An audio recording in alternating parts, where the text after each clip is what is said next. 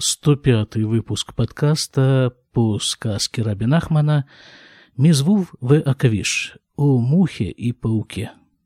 Напомню, речь идет о одном царе, он является главным героем повествования. Он успешно воевал в нескольких войнах, захватил много пленных и по случаю своих побед ежегодно устраивает бал, День Победы. На этом балу разыгрывается некая комедия – в которой высмеиваются обычаи самых разных народов. И вот царь очередной раз устраивает такой бал, комедия, высмеиваются народы, их обычаи, а царь просит принести ему книгу, в которой описаны обычаи этих народов, которые вот так вот высмеиваются на сцене. Приносят книгу, царь начинает ее читать, и выясняется, что там тоже описаны обычаи самых разных народов, в довольно-таки шутливой форме. Ну, анекдоты про Чукчу, помните? Вот что-то из этой серии. Тем временем царь замечает, что помимо того, что написано в книге, на полях книги происходит тоже некое действо, событие. Выглядит оно таким образом. С одной стороны книги сидит себе муха – а на другой стороне книги, на обрезе листов книги, прогуливается паук. Он замечает муху и естественным образом направляется вот туда, вот к ней, да, ну, чтобы как бы полакомиться. И здесь поднимается некий ветер и поднимает лист книги, который перегораживает путь пауку. Он не может добраться до мухи и вообще даже как бы отчасти теряет ее из вида. Ну и тогда паук делает, что ничего не произошло, и не очень-то и надо было, и вообще как бы так просто, легкая прогулка. Некоторым образом даже пробежка для здоровья, не более того. Он возвращается на свое место, лист книги опускается, паук опять видит муху и не в силах удержаться. Он опять направляется к мухе, опять поднимается лист книги, опять не дает пауку пройти к мухе, и так повторяется несколько раз. И, наконец, в какой-то момент пауку это дело надоело. Он собрал, э, так сказать, поднатужился и рванулся к мухе настолько, что когда поднялся лист, то он уже как бы на этом листе одной ножкой зацепился. И тогда лист опустился и придавил собой паука. Вот здесь вот мы с вами остановились. Продолжим. והמלך היה רואה כל זה והיה מטמיע עצמו. И царь все это видел, и очень ему все это было удивительно. Вейвинша Эйнзе Даварейк и понял, что это неспроста. Ракшимар Инло Эйзе Давар просто ему показывают какую-то вещь, хотят ему что-то такое прояснить, что-то ему показать то, чего он не в состоянии увидеть по-другому. Но бывает ведь часто так, да, что человек обращает внимание на какое-то событие или на какое-то явление, и на самом-то деле, эм, как бы это объяснить-то точнее? В общем так, давайте вот так вот мы к этому подойдем делу.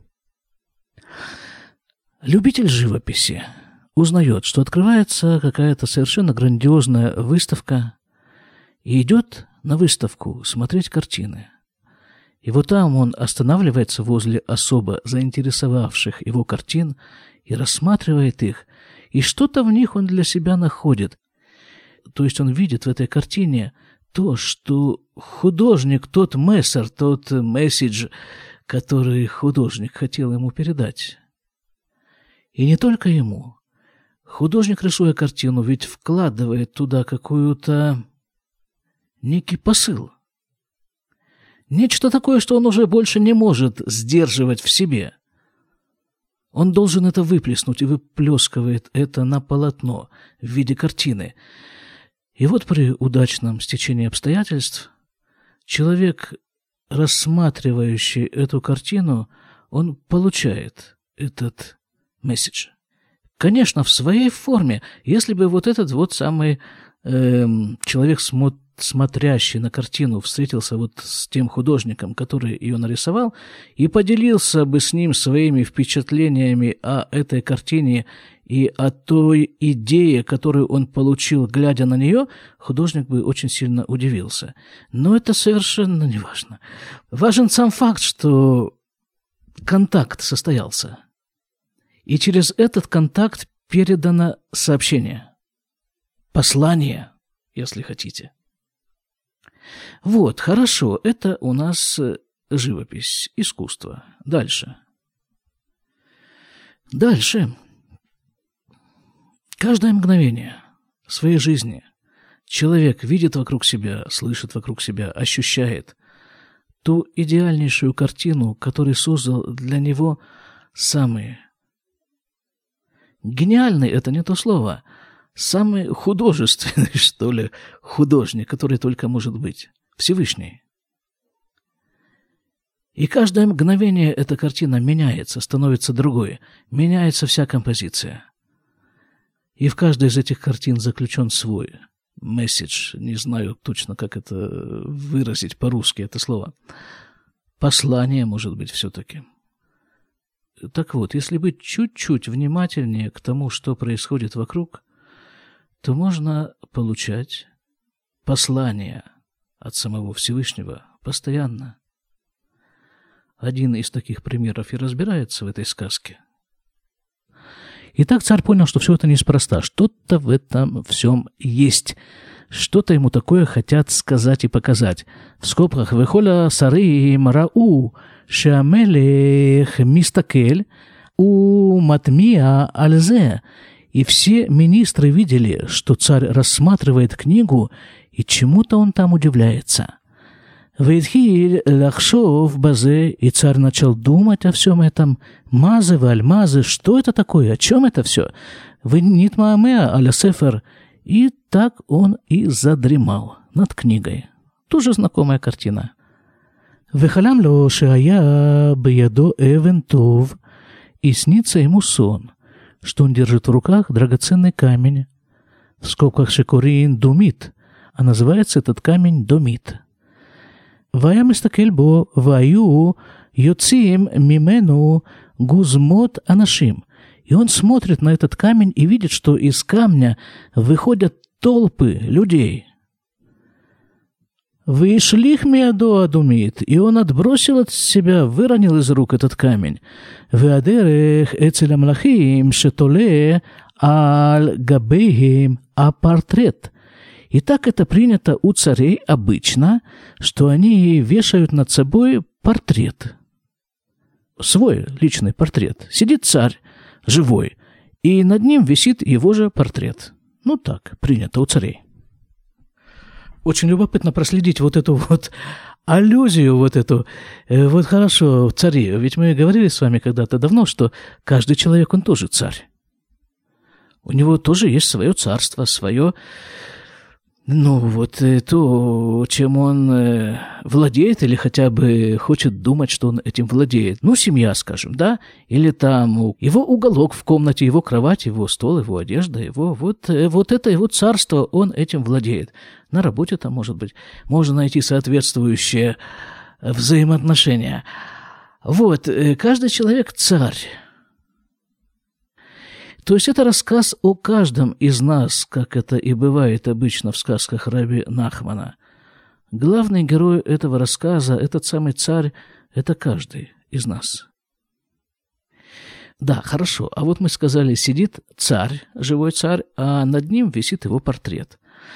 А вот давайте попробуем подумать, насколько похожи, насколько похож портрет царя на самого царя.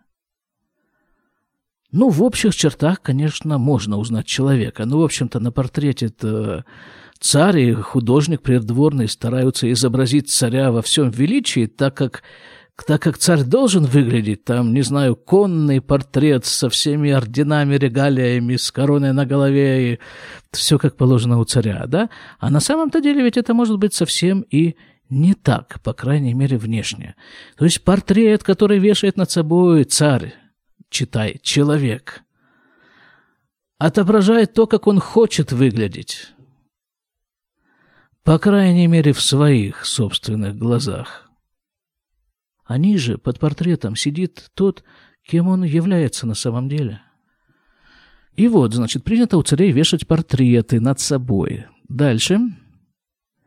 Вальгабея портрет Туле Акетер, ну, естественно, а над портретом еще выше он вешает корону. Ну, не все же время ее на голове держать. Тяжелая, наверное, вещь все-таки. Может быть, кто-то из вас в курсе, сколько весит корона, я не знаю. Никогда ее, честно говоря, ни на голове, ни в руках не держал, но и так оно по внешнему виду представляется довольно тяжелым головным убором. Значит, ее время от времени снимают. А куда ее повесишь? Ну, на гвоздик в прихожей как-то не очень соответствует рангу. Значит, нужно ее какое-то место под нее приспособить. А вот и как раз место соответствующее. Вот портрет, на котором изображено так, как хочет выглядеть царь.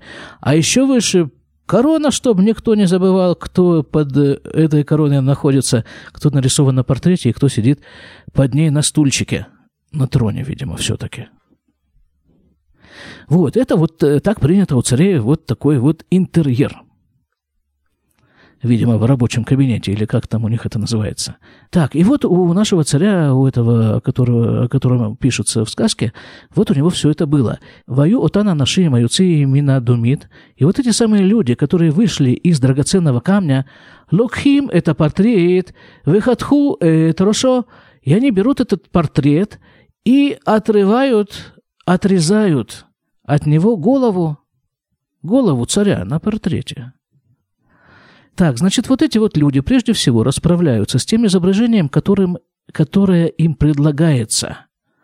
Вот тот образ царя, не сам царь как таковой, а образ царя, который им предлагается. Ну, помните, да, революцию-то нашу октябрьскую, скоро сто лет исполняется. Вот, видимо, там так примерно и происходит. Да, отрезают ему голову на портрете. В Ахарках лакху это кете вышлиху летоха рефеш. А после этого они берут корону и бросают ее в грязь. Причем не просто грязь, а там какая рефеш это э, что-то такое болотное отчасти, отчасти вот та грязь, которая есть в коровнике. Почему-то у меня такие ассоциации с этим словом.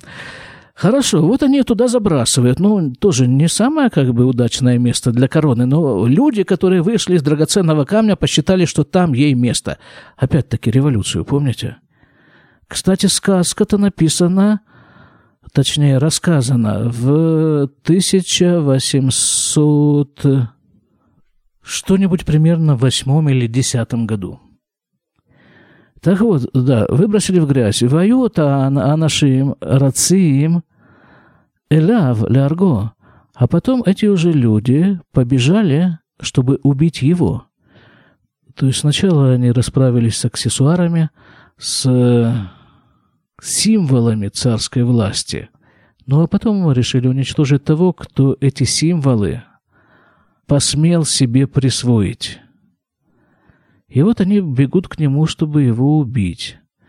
«Вырим от смудав, минасефераналь, и поднялся листок из той самой книги, о которой говорилось выше, «Шая Шохев Алав», той книги, на которой он лежал, он же задремал там в процессе.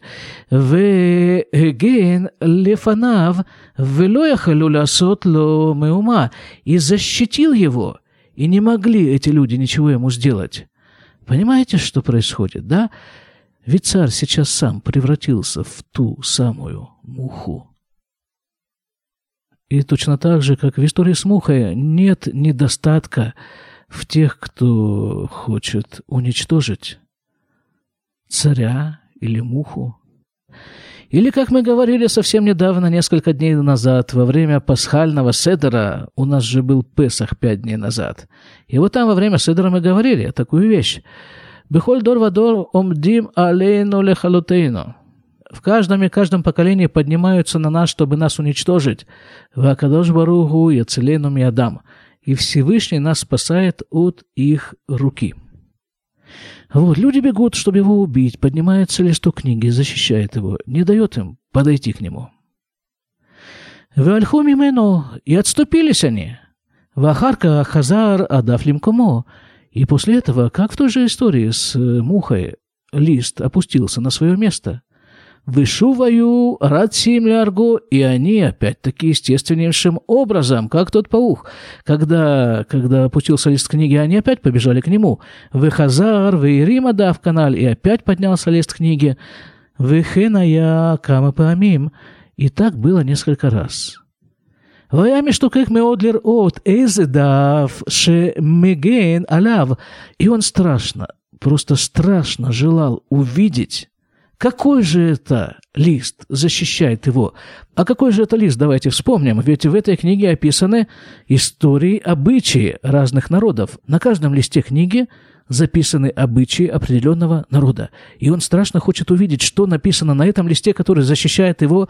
«Меэзе немусим шель эзе ума катувалав» обычаи какого народа написаны на нем, на этом листе. «Ваямит яре листакель» и боялся посмотреть. Витхиль лицок, хаваль, хаваль, и начал кричать «Жалко! жалко. А это что такое? Почему человек хочет прочитать несколько слов на листе книги, которая лежит перед ним, и не может это сделать? Боится, написано. Он боялся чего? Понимаете, если человек разберется в своей жизни таким образом, что поймет, что его постоянно защищает, то он поймет, что он к чему-то привязан.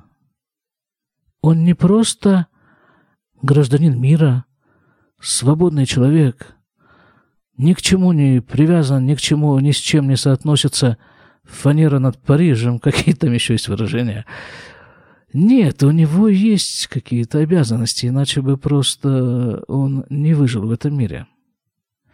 И вот это вот посмотреть и прочитать и узнать, какой национальности ты относишься, это страшно. Я вам говорю это из своего личного опыта – когда мне в достаточно, ну скажем так, сознательном возрасте вдруг неожиданно стало известно, что я еврей, но не скажу вам, что это было самое приятное переживание в моей жизни. Ну, до этого я был, ну, как все дети. Все вместе, все пионеры, все, все, что там положено. А тут вдруг раз и выясняется, что ну, в общем, я это воспринял как некую разновидность болезни, наследственной болезни, генетической. Потом только постепенно все начало становиться на свои места. Не знаю, насколько оно стало на эти места до сих пор. Но, в общем-то, я скажу вам, что это страшно. И я очень понимаю этого царя. Потому что посмотреть на эту книгу, это значит э, узнать, к какой национальности ты относишься. А если там вдруг написано «еврей», то что ж тогда делать? Это значит, что все, что ты рисовал до сих пор на тех портретах, которые ты вешал над собой, это все неправда. И с этого момента нужно рисовать совершенно другие портреты, а потом постепенно и вообще перестать заниматься этим делом, рисовать свои собственные портреты и вешать над собой живым.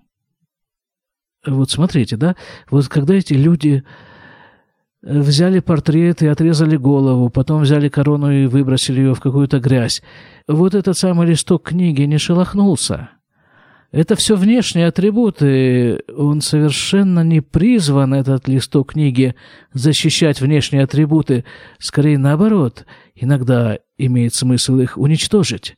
А вот когда дело дошло до живого царя, до его сути, до его души, вот тогда поднялся лист книги, чтобы его защитить.